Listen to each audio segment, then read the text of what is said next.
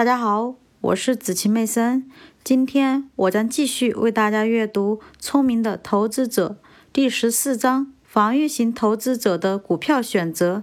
现在我们要将证券分析方法应用于更广泛的领域，因为我们已经概括地向两类投资者推荐了应该采纳的投资策略。因此，现在我们要介绍。为了实施这些策略，该如何进行证券分析？采纳我们建议的防御型投资者只会购买高等级的债券以及多样化的优质普通股。他们必须以实际标准来判断自己购买的普通股价格没有严重高估。在确定分散化的组合时，防御型投资者有两种可供选择的方法。类似道琼斯的证券组合以及定量检验的证券组合。按照第一种方法，它实际上要获得这些优质股的横向分析样本，其中既包括一些增长较快的公司，其股票的市盈率非常高，也包括一些不太受欢迎和股价不太高的企业。要做到这一点，最简单的办法或许就是以相同的数额购买道琼斯工业平均指数中的所有三十种股票。在平均指数为九百的情况下，如果每种股票买入十股的话，总共将要花费大约一万六千美元。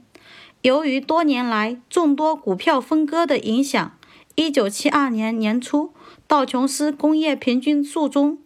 股票的实际平均价格只有每股五十三美元。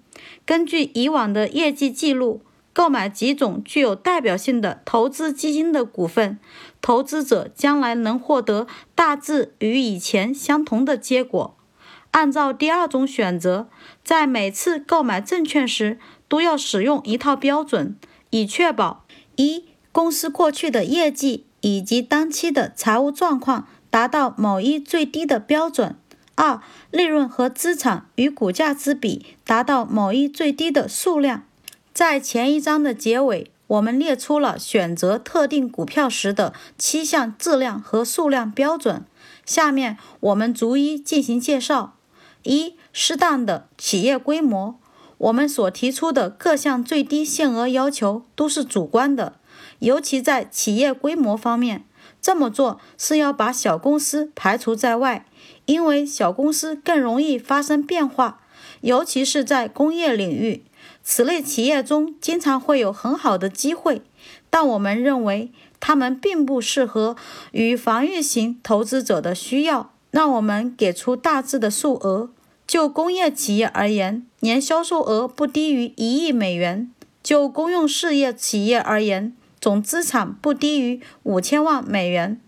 二、足够强劲的财务状况。就工业企业而言，流动资产至少应该是流动负债的两倍，所谓的二比一的流动比。同时，长期债务不应该超过流动资产净额及营运资本。就公用事业企业而言，负债不应该超过股权及账面值的两倍。三、利润的稳定性。过去十年中，普通股每年都有一定的利润。四、股息记录，至少有二十年连续支付股息的记录。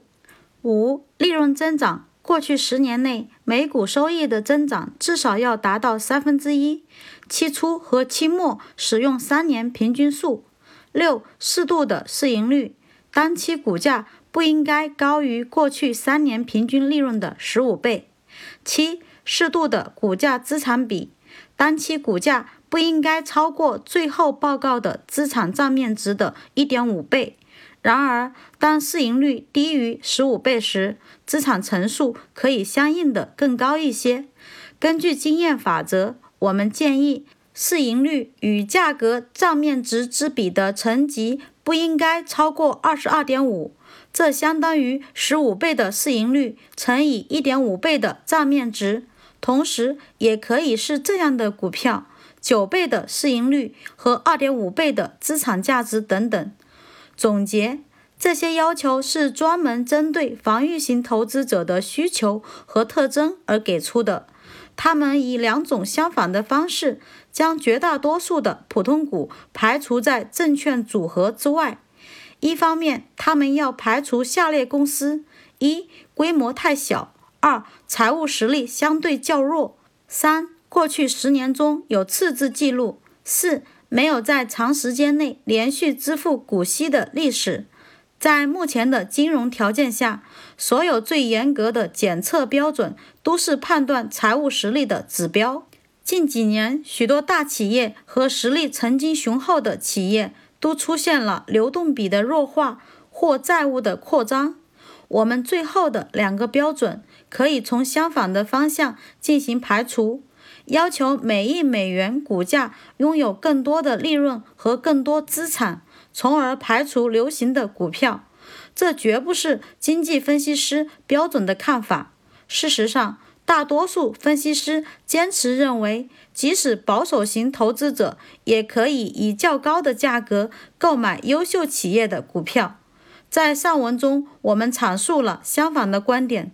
这种观点主要建立在缺乏适当安全性的基础之上，即股票的价值主要依赖于未来利润的不断增长。